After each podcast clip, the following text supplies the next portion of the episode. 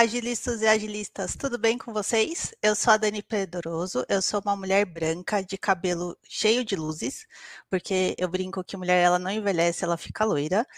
É, eu tô aqui no meu escritório, minha parede com um belo de um papel de parede, do qual não dá para vocês verem o papel de parede, isso me frustra um pouquinho, mas agora que eu contei para vocês, vocês vão prestar um pouco mais de atenção das próximas vezes.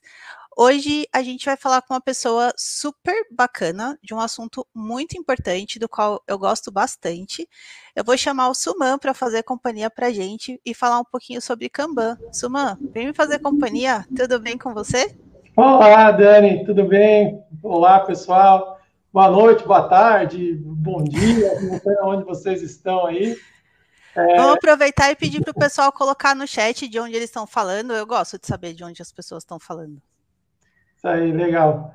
Bom, eu sou o André Suman, eu sou um homem branco, cabelo preto, de barba, tô com uma camiseta cinza aqui num quarto que eu transformei em escritório.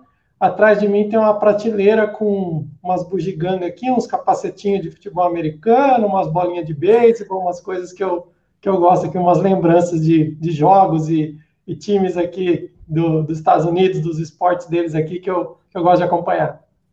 Nossa, muito legal.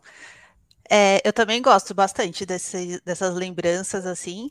Eu tenho algumas coleções de coisas, mas tem uma coisa que eu gosto muito e tenho coleção é do Mickey.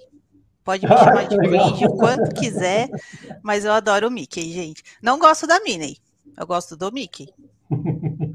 Inclusive tem um legal aqui, não sei se dá para ver, mas tem um quadrinho aqui que tem uma foto minha no, no estádio do Philadelphia Eagles, e aí tem uma curiosidade que eu fui visitar o estádio e pode entrar no gramado. E eu derrubei minha jaqueta no gramado para tirar foto, e aí a hora que eu peguei a jaqueta, eu percebi que tinha grama grudada na jaqueta. Então eu trouxe para casa e eu tenho um pedaço de grama do estádio do Philadelphia Eagles aqui, então, uma lembrança. Que legal! Então. Uma lembrança muito bacana, eu diria. Gostei. Vamos ver então de onde que o pessoal está falando com a gente aqui. O Danilo, let's go, guys. Boa noite, Danilo. A Daniele está falando com a gente do Rio. A Márcia também do Rio. O pessoal do Rio aqui hoje está em peso. O Odair dando boa noite para a gente. Boa noite, pessoal. Obrigada por estarem aqui com a gente hoje. O Leandro, de Novo Hamburgo. Muito bacana. O Kleber, São Paulo, capital. O Odaí, ele é de São Paulo também, do bairro da Saúde. Tem o Fabiano de Curitiba. o Demis, Sumã lindo. E aí, Demis? O Tiago de Vitória. O Thomas de Osasco. O Demis, boa noite, jovens. O ou a li Lied, desculpa se eu errei a pronúncia, de El, Jardim Elga, São Paulo também. O Demis, Portugal na área. O Robson de Curitiba. Gente, tem um pessoal muito diversificado hoje, muito legal isso. O Jefferson de Curitiba. O Eric de Campinas. O Fileman Júnior de Uberlândia e o Eric dando boa noite para a gente. Boa noite, pessoal. Boa noite aí, galera. Obrigado aí por estarem ao vivo com a gente. Muito legal. Suman, conta para a gente. A gente vai falar sobre o que hoje? Bom, a gente vai falar de Kanban, do método Kanban. Né? Então, tenho compartilhado aí sobre o método, sobre como que que as coisas costumam começar ali no Kanban, bastante gente iniciante, bastante Scrum Master querendo aprender mais sobre Kanban. Então, a gente, né, com o convite aí da Dani, do pessoal da, da a gente falou, então vamos fazer um, um bate-papo ali de o que, que eu já vi que dá certo, o que, que eu já vi que não foi tão legal, algumas dicas, ou por onde o pessoal pode começar. Então, a gente fica à disposição aí de vocês para falar um pouco sobre o método Kanban. Vou pedir para o pessoal colocar no chat quem já conhece do método. E seria bacana, para quem não conhece muito assim, se a gente pudesse falar sobre a diferença do método e do quadro. O que, que você acha da gente começar por esse ponto? Legal. Vamos, vamos, explicar, então, de uma maneira geral, o que, que é o método Kanban. Né? Boa. Então, o que eu costumo dizer para o pessoal quando vou compartilhar sobre Kanban, ou para os meus alunos quando a gente começa o treinamento, né? Primeira coisa que a gente tem que entender é o seguinte: Kanban não é um jeito de trabalhar, um modelo de trabalho que a gente vai lá e fala assim, vamos fazer assim porque isso aqui é Kanban. O método Kanban, na verdade, ele é um jeito de evoluir. Então, quando a gente faz método Kanban, significa que a gente está partindo da onde a gente está e através dos princípios e práticas do Kanban, a gente vai trazendo e evoluindo, pouco a pouco, tornando né, um, um ambiente melhor, o um trabalho melhor e tal. Então, eu sempre falo para os alunos assim, no primeiro dia de treinamento de Kanban, vira a chavinha na sua cabeça. Kanban, não, vocês não vieram aqui para aprender um jeito de trabalhar. Vocês, aprendem, vocês vieram aqui para aprender um jeito de evoluir em cima dos princípios e práticas do Kanban. E o quadro, que é o que tanto se confunde, né? Ah, eu trabalho com Kanban porque eu tenho um quadro. Gente, um curso de Kanban não é um curso de educação artística. Não é para você aprender a fazer um quadro bonito, né? O quadro, ele é por conta da gestão visual. E a gestão visual, visual né, visualizar o trabalho, é uma das práticas gerais do Kanban. Então, quando a gente fala, ah, eu trabalho com Kanban porque eu tenho um quadro, tá, você tem uma gestão visual. Agora, para aquilo ali ser um método Kanban, ser um sistema Kanban, um quadro Kanban, vai muito além. Então, isso até costuma até surpreender o pessoal quando a gente faz algum evento ou, ou fala nos treinamentos e tal, que o pessoal realmente vem com uma expectativa de, ah, vou aprender a fazer um quadro bonito, talvez, e não é nada disso, né? E uma das formas que a gente tem de poder identificar o trabalho ali, e que a gente já até teve uma live sobre isso, mas que você pode reforçar, seria a parte do estético, que é um dos passos, posso dizer, passos assim, do Kanban? É, não são exatamente passos, né? O static, né, que é o System Thinking Approach to Introduce Kanban. É, tipo, é um modelo de pensamento, vamos dizer assim, né? é um jeito que você pode usar para começar com Kanban. Então, a gente fala né, que o Static tem, tem os passos, só que, na verdade, esses passos não precisam acontecer na ordem e também não precisam acontecer todos. O Static é meio que uma forma sugerida ali de que você pode abordar o, o cenário que você está, o serviço que você está tratando, né? Entendendo dentro da sua empresa como é que aquilo funciona. E aí você vem trazendo o Kanban em cima disso, né? Então, o Static, na verdade, tem alguns pontos ali sugeridos de por onde eu começo, né? O que, que eu posso fazer primeiro. E ele vai te ajudar com isso. E, e seria um, um, lá, uma boa prática começar por ele? É interessante, né? Eu acho que é uma coisa que o pessoal costuma usar. Já foi o Static já foi estressado, né? Então assim, ele já teve bastante gente que usou e tal. Mas tem uma coisa curiosa, que, por exemplo, quando eu comecei com Kanban, e eu comecei a entender, e eu comecei a levar para os times, é, não se falava muito em estética. É, na verdade, nem, eu nem conhecia, eu não sabia que tinha uma coisa com esse nome e que tinha essas sugestões. Só que de tanto começar com Kanban em times, eu acabei meio que criando um jeitão ali, um roteirinho meu ali de que as coisas que faziam sentido. Então, eu meio que eu fiz o meu estético, entendeu? E eu, a forma de abordar essas equipes iniciantes estava funcionando. Até se o pessoal quiser dar uma olhada com mais detalhes, pode procurar no, no YouTube uma palestra minha que chama é, Kanban e a fatídica próxima segunda-feira. Essa palestra Kanban e a fatídica próxima segunda-feira, o que, que é a próxima segunda-feira, né? A fatídica. É a que eu comecei com Kanban de verdade e me senti seguro a fazer isso. Nela eu conto os meus passos ali, que seria o meu static. Então, não necessariamente você precisa começar com o static de acordo com o que você viu ou como alguém fez. Dá para você trazer da sua forma também. Ah, bacana. Depois a gente pode colocar na descrição do vídeo aqui também essa live que você comentou. E já tem algumas perguntas aqui. Você quer fazer alguma introdução primeiro ou a gente já pode ir trazendo as perguntas do pessoal? Não, vamos ver o que o pessoal tem de dúvida aí e vamos conversando, vamos aprendendo junto aí. Bora. O Jonas está perguntando o que, que você acha do Scrum Ban? E uma risadinha bem sarcástica eu achei aqui.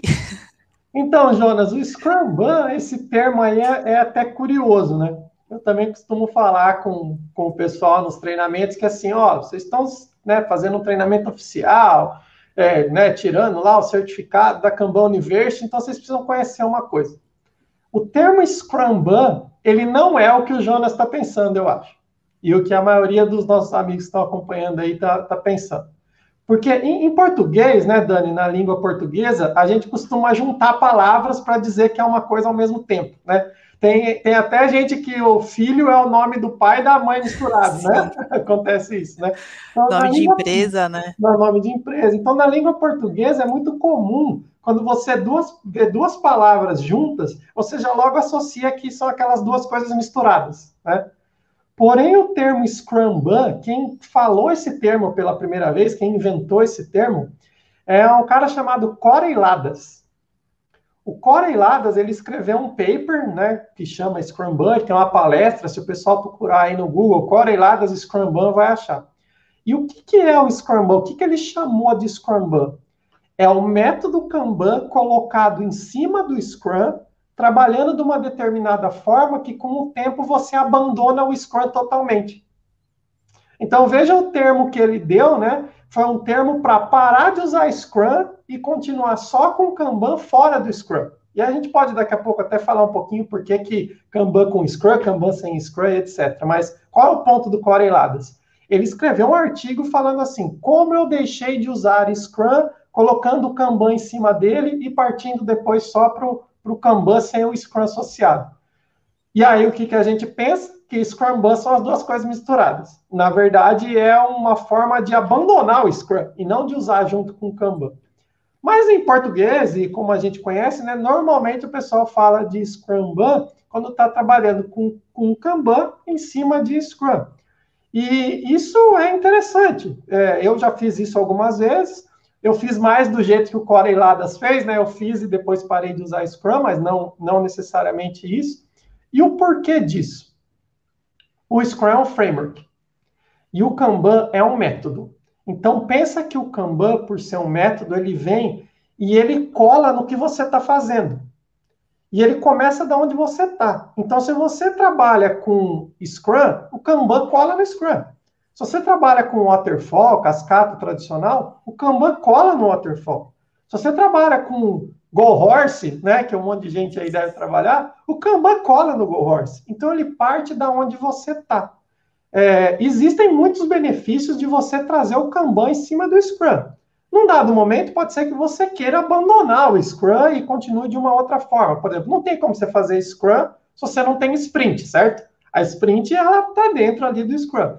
E se um dado momento você achar que não faz sentido mais ter sprint, beleza, para de fazer, vai seguindo. O, o Kanban não depende do Scrum, né? Então você conseguiria seguir e parar de usar o Scrum se for o caso. Se o Scrum está funcionando para você, trazer as práticas do Kanban em cima dele ajuda bastante. Tanto é que a própria Scrum.org tem o artigo, né, falando de como aplicar Kanban com Scrum, e, e, tem até uma certificação, né, que é a PSK, que é Professional Scrum com Kanban, né? Então, dado que é possível, né, ter essas duas coisas juntos, junto. Eu, eu, eu costumo dizer assim, pensa que, sei lá, Scrum é, é Java, e Kanban é pair programming. Dá para trabalhar em Java com pair programming? Dá. Dá para trabalhar fazendo pair programming sem trabalhar com Java? Dá também. Então, são coisas diferentes e às vezes o pessoal acaba né, tendo essa dicotomia, ah, ou usa um ou usa outro, não tem nada a ver, tá, pessoal? Tanto é que quem conhece de Scrum até tira um ótimo proveito do Kanban e, e etc às vezes pode acontecer também de times muito imaturos, né? No sentido de não conhecer da metodologia, achar muitas vezes que se a gente for aplicar o Kanban, as pessoas não vão ter maturidade ou, enfim, para poder ter um ritmo de trabalho. E aí, às vezes, acaba optando por começar com o Scrum para poder gerar esse ritmo e, na sequência, implementar o Kanban ou fazer a transição, que nem você comentou. Pode acontecer também, né? Pode, o único ponto ali de atenção é que o Scrum tem alguns pré-requisitos ali para funcionar, né? Você vai ter que, por uma planning, decidir qual é o objetivo de um sprint e tal. Então, em cenários onde você consegue né, ter essa cadência de sprints, né? Planeja, executa ali duas semanas, entrega e segue. É, é possível e depois você entra no modelo de transição se quiser. Agora, tem cenário que não dá, né, Dani? cenário que você não vai conseguir é, partir ali com um modelo de sprints. E aí, até por isso, veio um mito, né? Aquele mito de que, ah, Scrum é para projeto, Kanban é para sustentação. Que não tem nada a ver também, né? É, é que Scrum não dá para usar na sustentação, né? Porque vai chegando um problema atrás de outro lá e tal. Mas não significa que o Kanban fora do Scrum não seja útil para projetos, porque inclusive o Kanban até fora da TI, né? Está sendo muito utilizado agora. Sim. O Robson, a Fê está aqui com a gente lá de Tapsirica. Seja bem-vinda, Fê. O Robson comentou que já conhece e aplica nos times dele. A Cris está dando boa noite para a gente também. É, eu queria muito conseguir pronunciar direito o nome, que eu fico super chateada quando eu não consigo. Acho que é Lieide. Acho que é Lieide. Lieide. Li. Pronto, Li, fica tudo certo. Estou começando a aplicar no time a partir do mês que vem, então acho que a gente vai conseguir ajudar bastante ela com algumas dicas de começo. É, tem mais algumas pessoas dando boa noite aqui pra gente, o Azemir, a Alessandra de Curitiba, o Augusto, dando boa noite também para gente. E uma perguntinha do Leandro: qual seria a indicação de migrar de Scrum para Kanban? Acho que a gente falou um pouquinho, né? Mas se tiver alguma dica a mais que a gente puder dar mais específico para ele. Ah, Leandro, acho que se o primeiro ponto é você está tendo alguma insatisfação, né? O cenário que você está agora, é, para você colocar algumas práticas do Kanban, elas vão ajudar mesmo em cima do seu Scrum. Eu acho que é uma questão mesmo evolucionária e de maturidade. É, por que, que, eu, por que, que eu tenho que ter uma sprint? Ah, se para você está funcionando e o seu time se planeja bem lá, cada duas semanas, planeja, entrega tal, beleza. Agora, pode ser que no final da sprint você comece a se incomodar. Poxa, estamos aqui no fim da sprint, aí a gente já tem gente que o testado, o pessoal de QA está todo mundo arrancando a calça pela cabeça aqui, né? Tá todo mundo maluco tentando terminar a sprint. O pessoal de desenvolvimento já está mais tranquilo. Aí eles estão tendo que caçar coisa por fora para fazer. Você fala assim, poxa, por que, que eu estou limitado ao intervalo de tempo, né? Por que, que eu já não pego e começo coisas novas e vou trabalhando como se fosse uma esteira, por exemplo? Você vai atingindo níveis de maturidade aí que você vai, vai conseguindo trabalhar dessa forma, né, Leandro? Então, acho que, na verdade, assim, qual é a indicação de migrar? Na verdade, não tem uma indicação, é se está funcionando para você, né?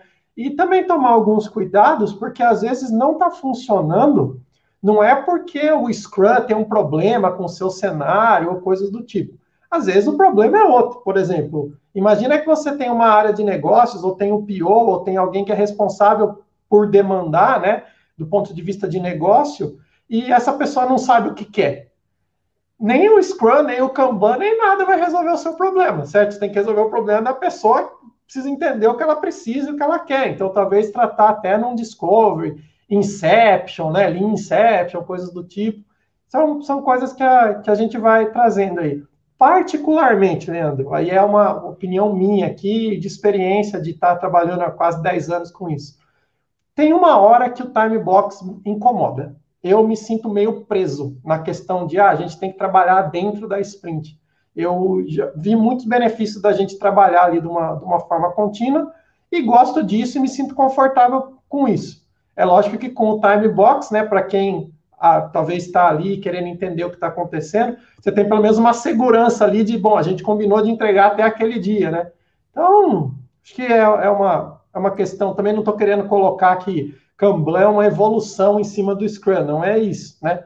Mas eu me sinto um pouco aprisionado no time box, por isso eu tenho preferido.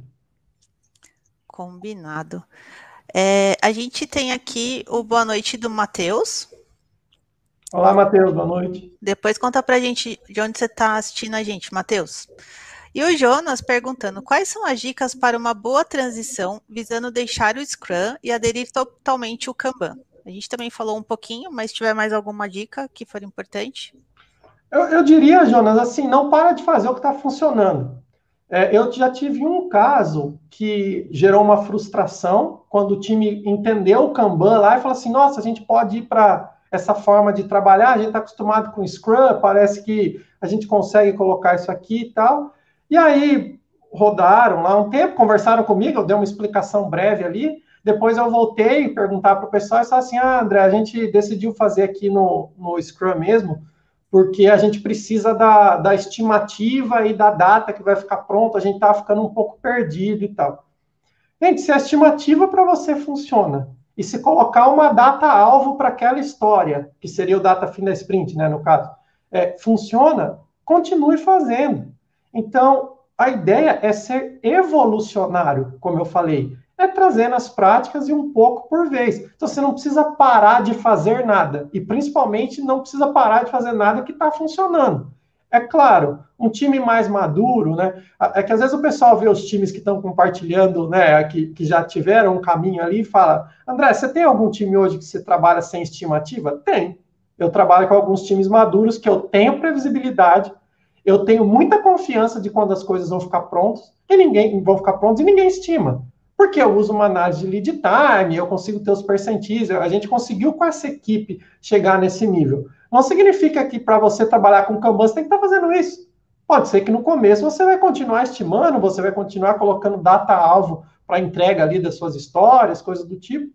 Então, não para de fazer o que está funcionando, Jonas. Não é revolucionário, é evolucionário. Muito bom. Tem uma pergunta agora do Danilo. Como se faz o refinamento no Kanban? Gostei dessa pergunta, é uma curiosidade minha também. Na verdade, Danilo, não existe uma questão assim, ah, como que eu faço um refinamento no Kanban? Você pode continuar fazendo o refinamento do jeito que você está fazendo. Né?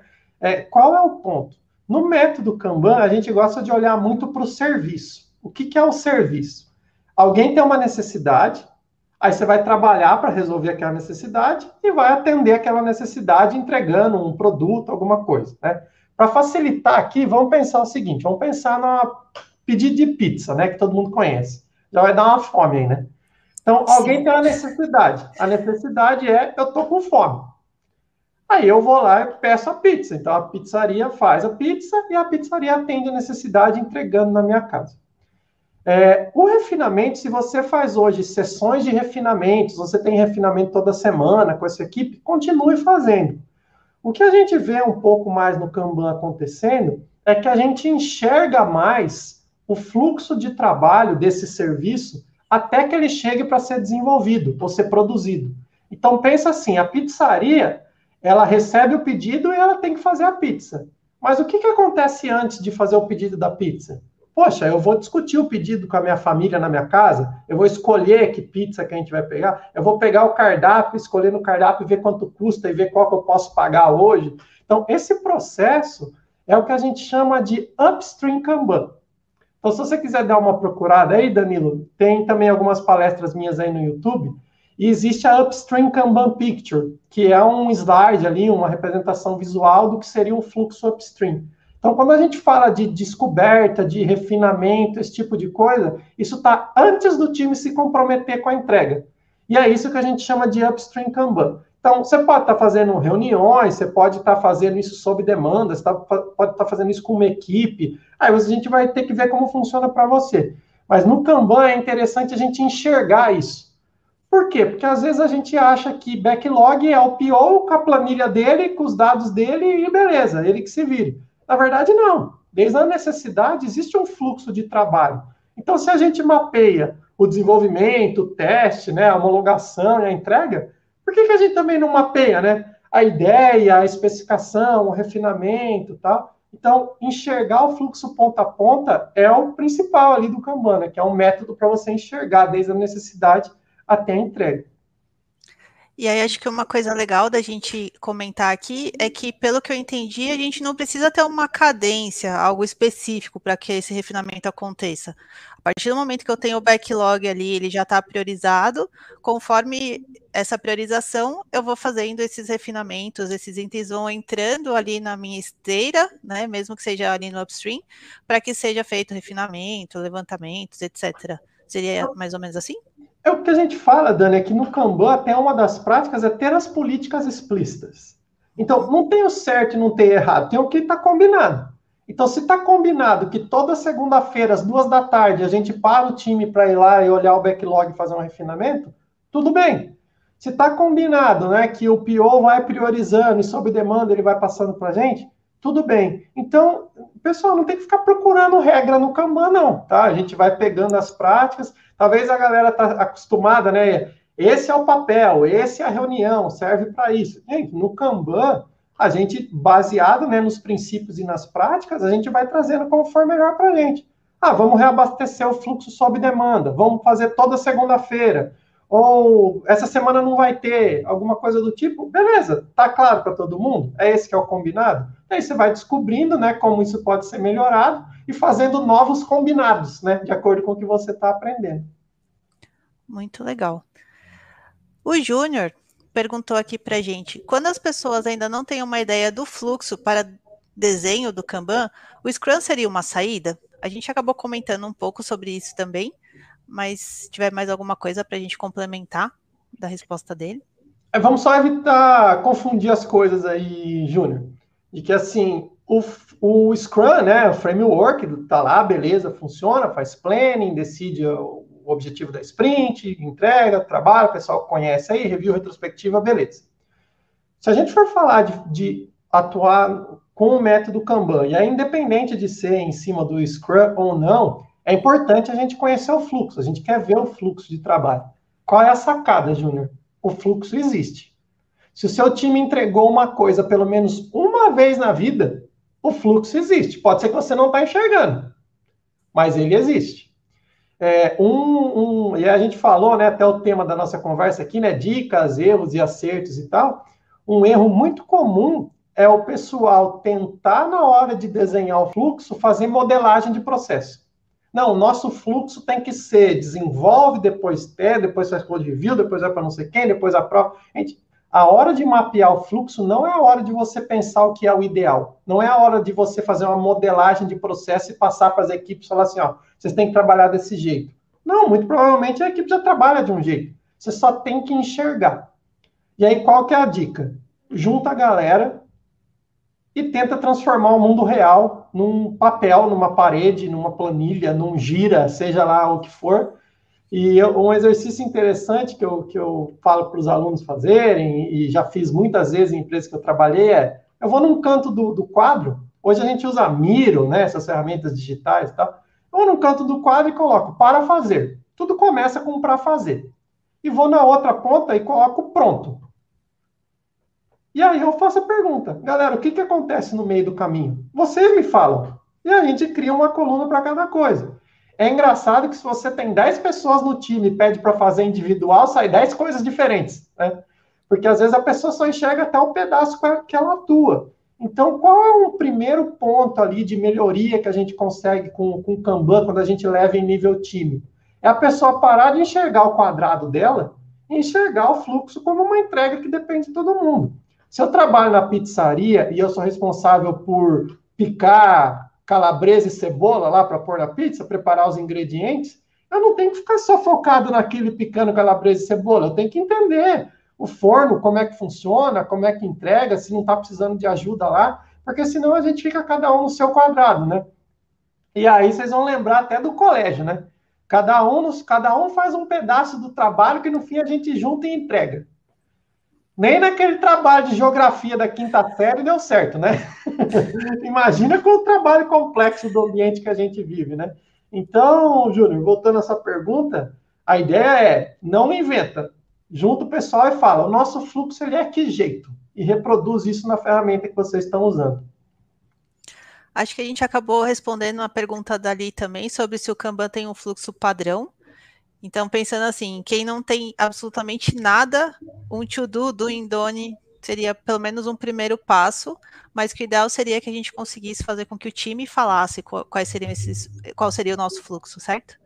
É o mundo real que está te falando qual é o seu fluxo. As coisas acontecem dentro da sua equipe, você só precisa reproduzir ela. Então, Leide, cada Kanban é único, tá? É, a gente tem, encontra até alguma resistência das empresas, né? Às vezes áreas de processo assim, não, todo mundo tem que trabalhar desse jeito. Gente, é uma ilusão.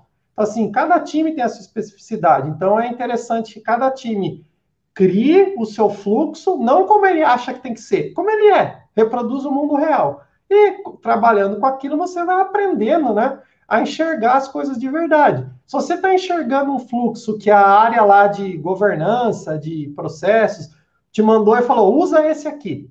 E aí tem uma etapa do seu fluxo, por exemplo, que você tem que aguardar uma aprovação de um diretor. Tem uma coluna lá aguardando a aprovação do diretor? Se não tiver, você nunca vai enxergar aquilo como um problema, ou como o quanto tempo isso leva, se você pode. Então, assim, a gente não pode andar em Piracicaba com um mapa de Sorocaba, né? Então não dá para usar um quadro Kanban que alguém falou que você tem que usar. Você tem que enxergar o fluxo conforme ele acontece no seu time. Ou no serviço, né? No melhor caso. O Azemir Ribeiro está perguntando para a gente: vai ter algum momento que vai ser falado sobre certificação Kanban? Eu tenho interesse em fazer.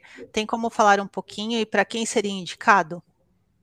Legal, Zemir, vamos falar então. Eu, eu sou trainer da Kanban University. Então, a Kanban University, né, ela é a principal entidade mundial aí de Kanban, onde participa inclusive o, o David Anderson, que é o, o, pioneiro aí, criador do método, né? Então, eu como trainer da Kanban University, eu posso dar os, os treinamentos.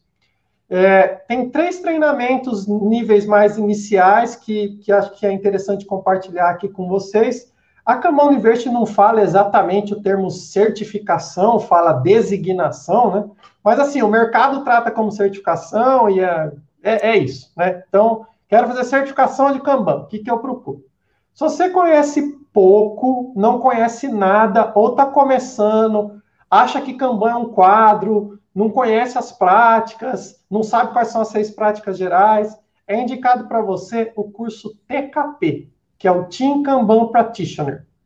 Então, no Team Kanban Practitioner, no TKP, que é essa designação TKP, né, tem um selinho que você ganha ao concluir o curso, é, você vai entender como sair do zero e trabalhar com Kanban em nível de time, em nível de equipe. E eu diria para você que a grande maioria dos alunos do TKP é o que eles precisam, porque a maioria das pessoas está num cenário de uma equipe, né, de um time, e estão precisando ali pensar de um jeito diferente de trabalhar, ou melhorar a forma que está trabalhando. Então, esse é o TKP, que já te dá um título. Depois do, do TKP, esses, é, os cursos que eu vou falar, pessoal, não tem precedência, não tem dependência, nada disso, tá? Eles existem isoladamente, vocês fazem o que vocês quiserem. Depois do TKP que você aprendeu a trabalhar com Kanban em nível de time, você pode fazer o KSD, que é o Kanban System Design, ou que é conhecido também como KMP1. No KSD ou KMP1, você vai entender não em nível de time só, mas você vai entender ponto a ponto o fluxo de trabalho. Então, lembra o exemplo que eu dei da pizzaria? O TKP é entender como a pizzaria funciona. No KSD, você vai entender desde quando alguém sentiu fome até quando recebeu a pizza em casa. Então, envolve o cliente, envolve o fluxo ponto a ponto. Esse é o KSD. E aí existe o KSI, que é o Kanban System Improvement, que é o KMP2, né, que, que como é conhecido também, é um nome antigo, tá? KMP1, KMP2, porque se você fizer os dois, o KSD e o KSI, ou seja, o KMP1 e o KMP2, você se torna um KMP, que é um outro título da Kanban University. E o que, que é o KSI ou KMP2? É quando você tem vários serviços dentro de um mesmo lugar. Por exemplo, você tem a pizzaria que faz pizza, mas você também tem uma cozinha que entrega massa, mas você também tem um lugar que faz lanche. E eles têm dependência entre si, eles compartilham o fogão, compartilham algumas coisas e tal. Então, no time TKP, ponta a ponta, KSD ponta a ponta várias coisas que se intercomunicam ali, fazem uma rede ali, né, interdependente e tal, KSI. Eu sugiro fazer inclusive nessa ordem. Se você quiser dar uma olhada no meu site andressuman.com, tem lá as próximas datas, a agenda, tem o, meu WhatsApp lá, tem o meu e-mail, fique à vontade de me perguntar. E vou aproveitar, Dani, já que o Osemir está interessado aí, quem está assistindo aqui, entra lá no andressuman.com, pega meu WhatsApp, eu pego meu e-mail, me manda uma mensagem, André, estou interessado em inscrever, me inscrever no curso tal. 100 reais de desconto aí para vocês que estão curtindo a live do Agile Que da hora! Gostei desse aí. Então, pessoal, a gente pode colocar na descrição do vídeo depois o link do Suman, mas a gente não vai colocar a questão do desconto para que as pessoas que estejam vendo depois não sejam entre aspas, prejudicadas, então é só para quem está ao vivo mesmo, tá? Me chama é... lá que gente dá um jeito. E aí lá no site tem os detalhes também explicando o que, que a gente vê em cada curso, a carga horária e tudo mais. Muito legal. E aí a gente tem mais umas pessoas falando boa noite aqui pra gente, a Ana Lúcia, a Gisele, Ali falou que a gente pode chamar ela de Li, gostei. O Danilo perguntou: o que é Kanban Maturity Model? Eu não sei se eu pronunciei certo. Uhum, Você, uhum. em inglês, pode me corrigir. Consegue brevemente falar sobre os níveis? Tá, vamos dar uma introdução aí, né, sobre o que é o Kanban Maturity Model para o Danilo comentar um pouquinho. Então, o que, que é, pessoal, o Kanban Maturity Model? Ah, talvez é importante falar o que, que ele não é ele não é um assessment, né, um checklist para falar faço isso, faço aquilo, tal. Mas o que que acontece? Desde 2004, 2005, David Anderson está com essa história de Kanban. 2010, né, ele lança o livro ali, começa 2011 a galera usar em empresas e tal. E a gente percebe que tem meio que um jeito, um jeitão ali, vamos dizer assim, que as coisas evoluem, né? Então você começa ali numa equipe onde cada um está fazendo, cada um no seu quadrado, como eu falei, né?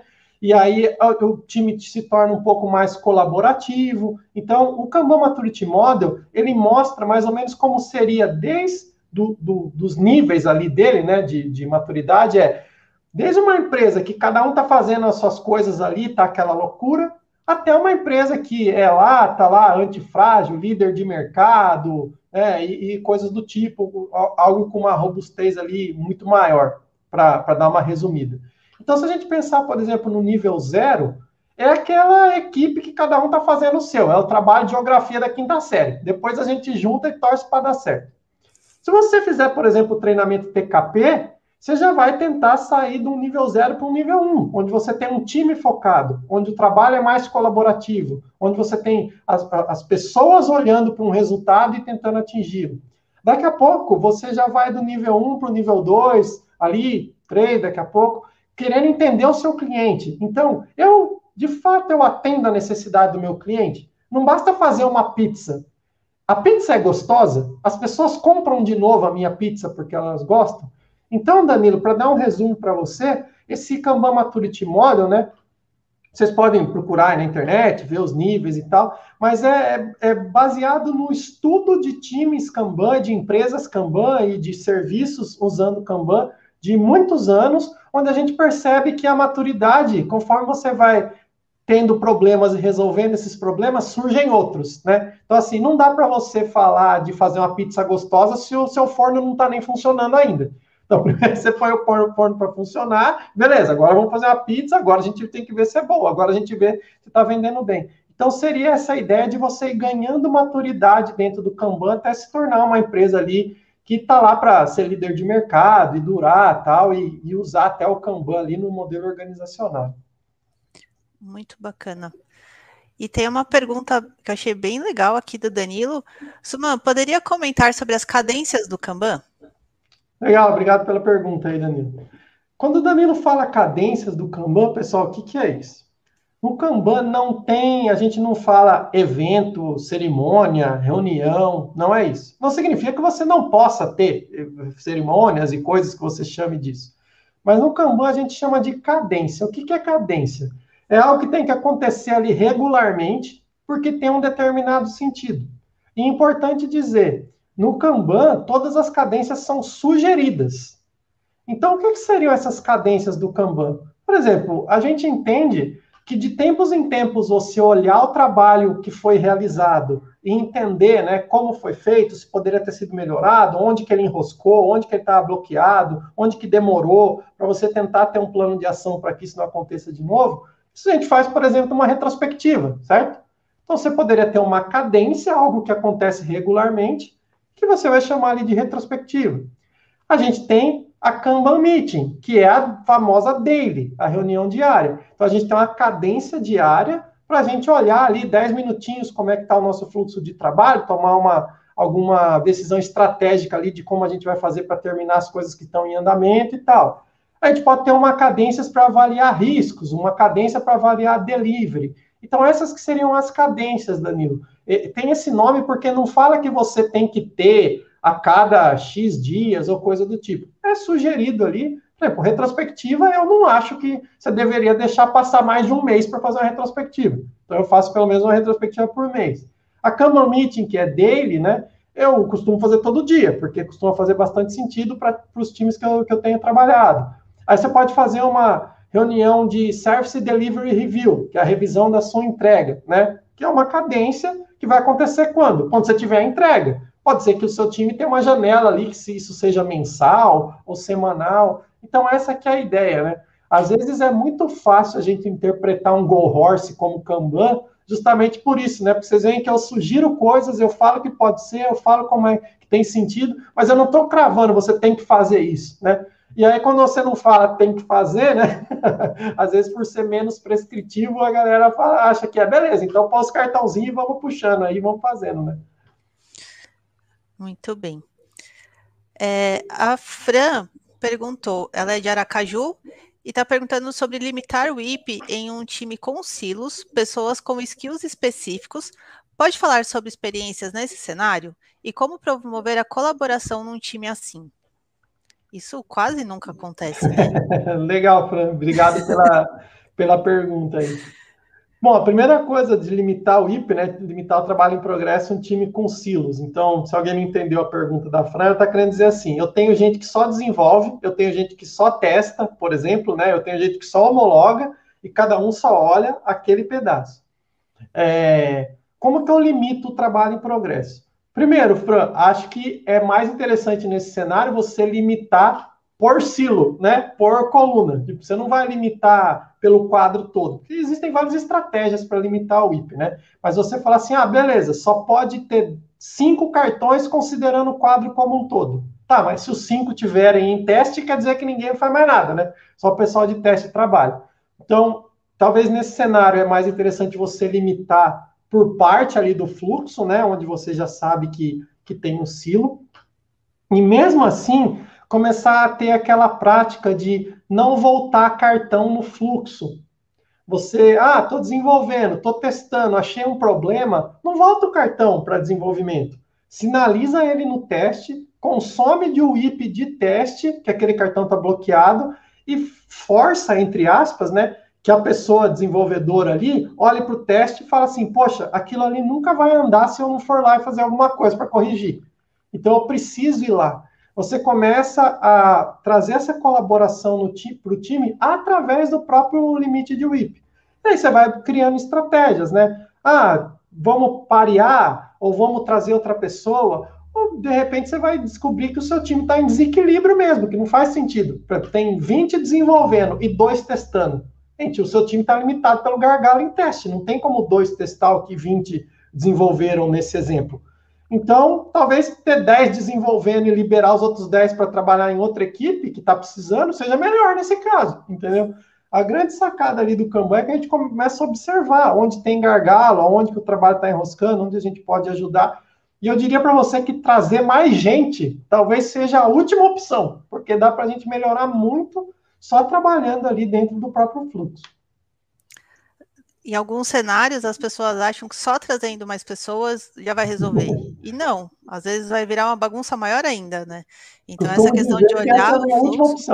É, essa questão de olhar o fluxo é bem importante. O Cabral mandou um fala aí, meu camarada, tudo bem? O Jonas perguntou qual a melhor abordagem para identificar o IP ideal do meu fluxo. Bom, primeiro, um abraço para o Cabral aí, o Y. é, bom, é, essa talvez seja a pergunta que mais acontece nos treinamentos, tá, Jonas? André, qual que é o limite de WIP que eu ponho aqui?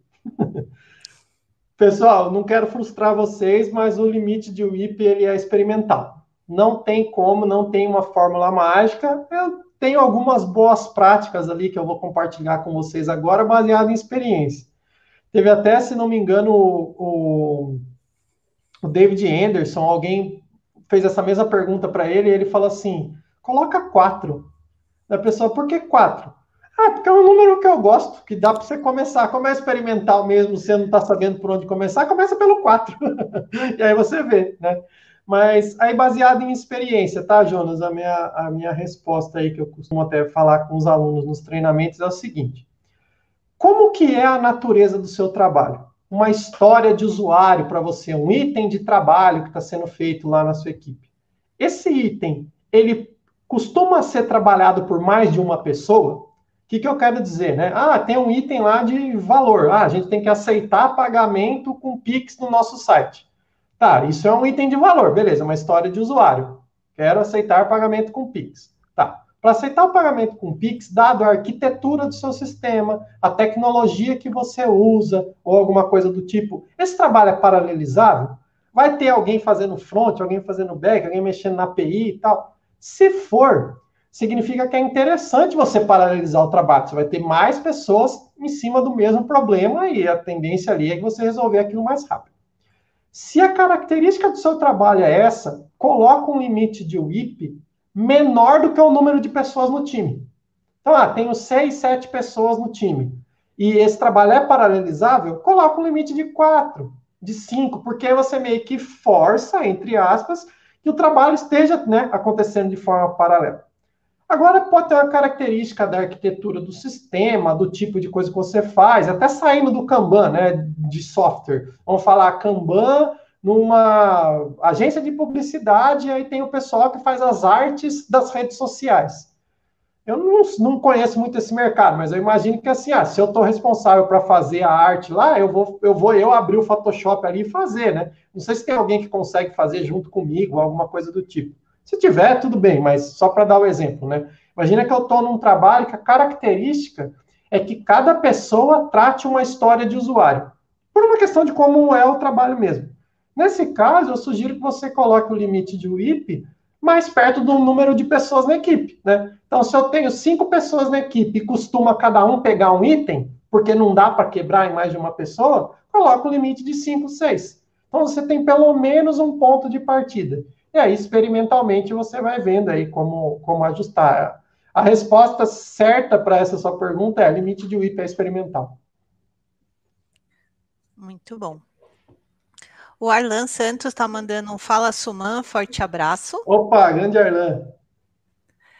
O Renato, que nos abandonou hoje, mas mais ou menos, veio fazer, veio de, de assistir.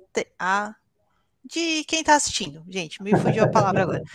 Uma das primeiras coisas que as pessoas aprendem quando conhecem o Scrum é a estrutura de papéis. Temos esses papéis no Kanban? Precisamos de algum deles? Legal, Renato. Obrigado pela, pela pergunta. No Kanban, a gente não tem prescrição de papéis. Na verdade, a gente fala para você respeitar os papéis que você tem hoje. Então, se você está num time lá que tem um PO, tem um Scrum Master ali e tal, beleza, você continua dessa forma, pelo menos no primeiro momento. O que a gente tem no Kanban são papéis sugeridos. E um papel sugerido é o Service Delivery Manager, ou SDM. Esse nome, pessoal, no mercado ele não pegou muito, né? Mas vamos fazer uma reflexão aqui entre a gente. A gente tinha, tem Scrum Masters, certo? E aí tem um monte de Scrum Master, porque cada time Scrum tem o seu Scrum Master. Beleza. Aí tem uns times que começam a trabalhar fora do Scrum. Aí tem um time que abandona o Scrum. Aí você está chamando de Scrum Master alguém que nem trabalha com Scrum. Aí você fala assim, bom, então Scrum Master não faz sentido. Aí que nome que o pessoal do mercado está dando? Agilista, Agile Master e coisas do tipo. Então, esse é o Service Delivery Manager. É alguém que está lá olhando para o fluxo, entendendo as métricas, vendo como o fluxo pode ser melhorado, é, facilitando ali alguma retrospectiva, alguma coisa. Então, a gente tem esse perfil aí que é interessante, né? Ter alguém olhando para o trabalho e para o fluxo em si, que é o Service Delivery Manager, que o Kanban acaba sugerindo na literatura com esse nome, mas que o mercado mesmo são pouquíssimas empresas que adotam esse, essa nomenclatura aí. A gente vê mais variantes aí de agilista, de Agile Master, mas que no fundo a ideia é que eles façam o papel do Service Delivery Manager. Muito bem. Tem uma pergunta do Leandro que eu acho que a gente acabou respondendo uma parte, mas se a gente quiser o tá complementar. Tá ótimo aqui, né? Meu Deus. tá ótimo. O meu tá preso, gente. Tô, né? Enfim. Para quem está rodando em Scrum, Qual seria a dica de como iniciar com o IP, pois os devs chiam por ter um limitador e nem sempre querem trabalhar cooperativamente para realizar o IP? Aí a gente acabou conversando um pouco, né, que é totalmente customizável, mas se a gente puder complementar alguma coisa para o Leandro. Então, Leandro, essa sua pergunta é interessante, porque se você está trabalhando com o Scrum, seu IP está limitado. O seu IP está limitado à quantidade de trabalho que vocês colocaram para dentro da sprint. Então, o grande ponto aí é, embora você não esteja chamando de limite de WIP, não tenha um na coluninha lá em cima tal, o seu trabalho já está limitado. Está limitado ao quanto você colocou na sprint. Né?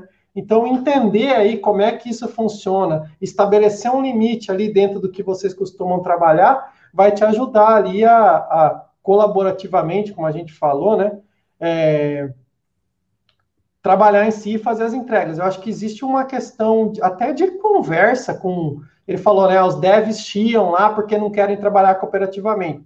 Então, a gente tem que entender que a empresa quer que o nosso time entrega, entregue, não que eu faça alguma coisa, né? Se, se pegar o, o local de trabalho aí de todos vocês, e aí diria até mais, o salário de todo desenvolvedor de software não é para desenvolver software, é para entregar software. E existe muita diferença nisso. A sua empresa não paga o salário do dev para ficar escrevendo código a sua empresa paga o salário de todo mundo que está lá para entregar software em produção, porque é aquilo que gera valor. Então pensa o seguinte: é a mesma coisa que você falar para mim que numa pizzaria é importante amassar massa. Não, na pizzaria é importante entregar pizza, porque a pizza que você vende. Né? Então, esse tipo de, de conversa e trazer esse, né, esse lado ali para as equipes, assim, galera. O importante aqui é a gente entregar lá na ponta. Não é o fulaninho falar que a tarefa dele ele terminou, entendeu? Muito bom. Mais uma pergunta do Renatinho aqui. Já vi casos onde o time cria uma coluna blocked e vai colocando os tickets nela. Outras vezes vi times pulando colunas ou voltando colunas. Como isso funciona? Eu já ouvi o Suman falar que não é para voltar card, gente. é, na verdade, não existe uma regra ali de não pode voltar card. A questão é a gente tem que entender os impactos de voltar. Né? Acho que no Kanban, na vida, talvez seja tudo tudo mais ou menos assim, né? Tá, se eu fizer isso, o que, que eu ganho, o que, que eu perco, né? Então, vamos lá. Primeiro, a questão da coluna blocked. É, por que, que não recomendo ter uma coluna de bloqueado e por que, que essa sim eu não vejo sentido, Renato? Porque bloqueado é uma condição que um item assume. Não é uma etapa do fluxo. Se a gente pensar que o nosso fluxo de trabalho, né, no exemplo que a maioria conhece, desenvolve, faz code review, testa, homologa tal. Não tem uma coluna lá que é assim, ah, eu desenvolvo, depois eu bloqueio, depois eu faço. Gente, bloqueio é uma condição excepcional que um item assume porque aconteceu um problema. Então, o item está em homologação, está bloqueado. Ele está em desenvolvimento e está bloqueado. Então, é importante a gente visualmente bater o olho e enxergar qual é o item que está enroscado que ele não vai sair do lugar enquanto a gente não remover o bloqueio? Então, se eu estou vendo um item lá na frente em homologação e está bloqueado, gente, eu, o que, o que eu quero é entregar, não é? Não acabamos de falar que o salário de todo mundo aqui é para entregar as coisas? Então, para entregar, eu tenho que remover aquele bloqueio. Foca naquilo, remove o bloqueio e entrega. Se você trouxer todo mundo para uma coluna bloqueada, o que, que você fez? Gerou um depósito de lixo coloca tudo lá. Isso aqui está enroscado, coloca aqui. Só que isso estava em teste ficou enroscado. Estava em desenvolvimento ficou enroscado. Então, cada coisa da sua coluna bloqueada estaria vindo de um lugar. É insano, entendeu? Então, é muito melhor você enxergar no fluxo de trabalho onde é que as coisas estão e onde elas enroscaram e para você até visualmente bater o olho e falar assim, poxa, é bom remover aquilo ali porque daí aquela coisa vai andar, né? A questão do voltar colunas, pular colunas e tal, a gente tem que pensar no fluxo. E pensa assim, aí vamos para o exemplo do colégio de novo que eu falei, né? Uma analogia com a, com a escola. Imagina que você, eu sou um pouco mais velho aí que vocês, né? Então, na minha época, ainda era da primeira ou oitava série, né? Eu sei que agora as crianças vão até o nono ano, não sei muito como funciona, mas eu vou dar o um exemplo meu lá, da primeira ou oitava série. Então, imagina que na quarta série, você aprende o teorema de Pitágoras. quadrado dos catetos é o quadrado da hipotenusa lá, tal, né? Triângulo retângulo lá na aula de matemática. Beleza. Se você chegar na oitava série e tem um exercício de geometria que você não lembra o teorema de Pitágoras, você não precisa voltar para a quarta série. Você resolve o seu gap de teorema de Pitágoras na oitava série mesmo, entendeu? Então, o que, que eu quero dizer? Se o item de trabalho já chegou lá na homologação, lá no teste, e descobriram que tem alguma coisa errada, você não perde o conhecimento que está naquele item. Aquele item já tem um conhecimento acumulado muito maior do que um item que está em desenvolvimento, lá atrás no fluxo. Então a gente tem que resolver aquele problema pontualmente ali para ele poder ir para pronto. Porque se você volta, você está misturando o aluno da oitava série com o da quarta série, para aprender só o teorema de Pitágoras, entendeu? Acho que essa é a ideia aí. Nossa, eu vou precisar mostrar essa live para o meu time, porque a gente teve essa conversa hoje sobre não voltar cards. Fora que bagunça todas as métricas e coisas do tipo, né, e tal. E bagunça mesmo. O Cabral mandou aqui uma dica infalível: cuidado com o lado esquerdo do quadro Kanban. Boa, isso.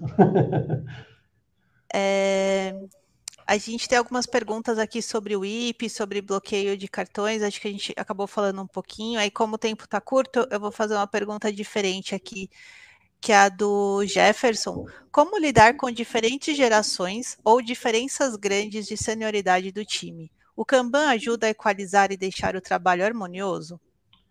Obrigado pela pergunta, Jefferson. Qual que é o ponto? No Kanban, a gente gerencia o trabalho e não as pessoas. Quando a gente fala de método Kanban, a gente está olhando para o trabalho. E aquelas pessoas, independente da senioridade ou do perfil dela ali, a ideia é que assim, beleza, pessoal, temos que entregar isso. Qual é a melhor coisa que a gente pode fazer para entregar isso?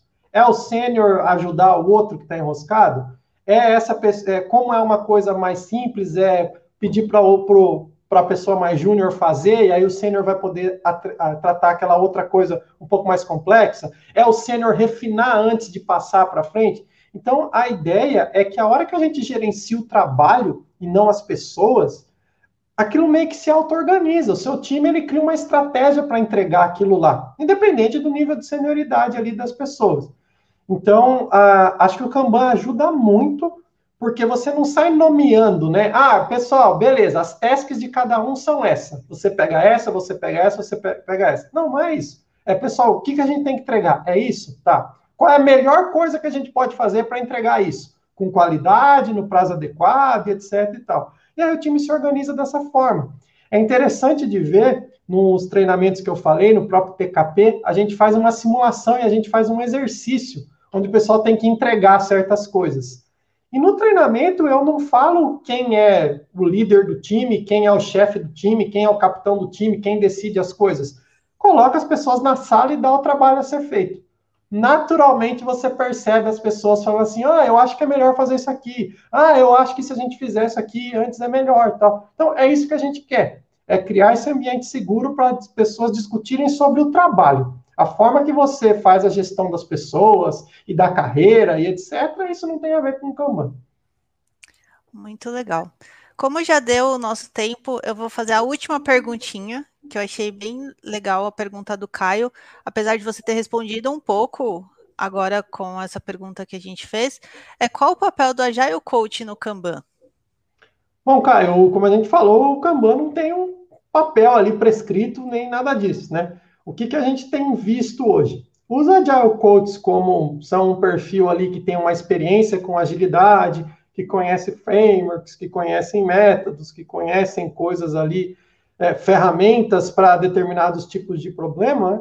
o que a gente tem visto hoje no mercado é o Agile Coach, ele pode estar tá atuando com uma mentoria de times, ele pode estar tá rodando sessões de static, ele pode estar tá ajudando a liderança a entender o Kanban Maturity Model. Então, é, é, acaba sendo bastante amplo ali, né? Eu acredito que hoje, um Agile Coach é interessante ele conhecer de Kanban, entender como o método funciona, tanto em nível de equipe, em nível de serviço, em nível de empresa como um todo, porque uma hora ele vai ver alguns desafios ali onde o Kanban faz, faz bastante sentido, né? E já tem alguns que são mais até especializados, né? Muito bacana. Aí a gente tem um comentário do Renatinho aqui, Suman sempre mandando muito bem, uhum. parabéns. O Leandro Obrigado. mandando um joinha pra gente. O Renatinho falando, gente, eu tenho um problema sobre usar roupas pretas. Eu só uso roupa preta. E aí ele tá falando que gostou de me ver de blusa cinza hoje, que eu mudei. e inclusive é a primeira vez que eu apresento a Jailbi sozinha também, com uma blusa diferente, então hoje tá tudo diferente aqui. O Odair falando muito show, obrigada Dani e André pela oportunidade de aprendermos mais. É estranho te chamar de André, confesso. Fique à vontade, Tanto que eu li de novo. E o Leandro falando show de bola, sempre muito fácil de entender e aprender com o Suman. Suman, eu queria agradecer muito todo o nosso bate-papo, essa troca de experiências aqui, acho que isso é muito rico. As coisas que você trouxe acabaram influenciando bastante até na forma como eu vejo o Kanban muito legal. Vou poder apresentar para o meu time. Tem várias respostas que você me deu durante a palestra aqui, foi muito bacana. E queria te agradecer muito, agradecer o pessoal que esteve aqui com a gente e te convidar para voltar quantas vezes você quiser. Pô, sempre é muito legal, acho que é super descontraído, é legal ir conversando, agradecer também quem participou com a gente ao vivo aí. Alguma dúvida que não foi respondida, pessoal, me chamem lá no LinkedIn ou entra lá no site andressuman.com, tem meu WhatsApp lá. Eu costumo dizer que assim, às vezes o pessoal entra em contato com o WhatsApp que está lá no site, né? Fala assim, ah, por favor, vocês isso aqui. Gente, quem faz o site sou eu, quem dá o treinamento sou eu, quem emite pagamento sou eu, tudo eu. Então, por isso que às vezes o site tem umas partes lá que vocês falam assim, poxa, parece que é meu primo que fez, né? Porque ficava mais barato, né? Porque eu não sou designer, eu tô, né? A gente tá tentando construir aí uma empresa, fazer os treinamentos de uma forma interessante, então eu tenho tocado tudo sozinho nesse, nesse momento aí, nesse, nesse começo.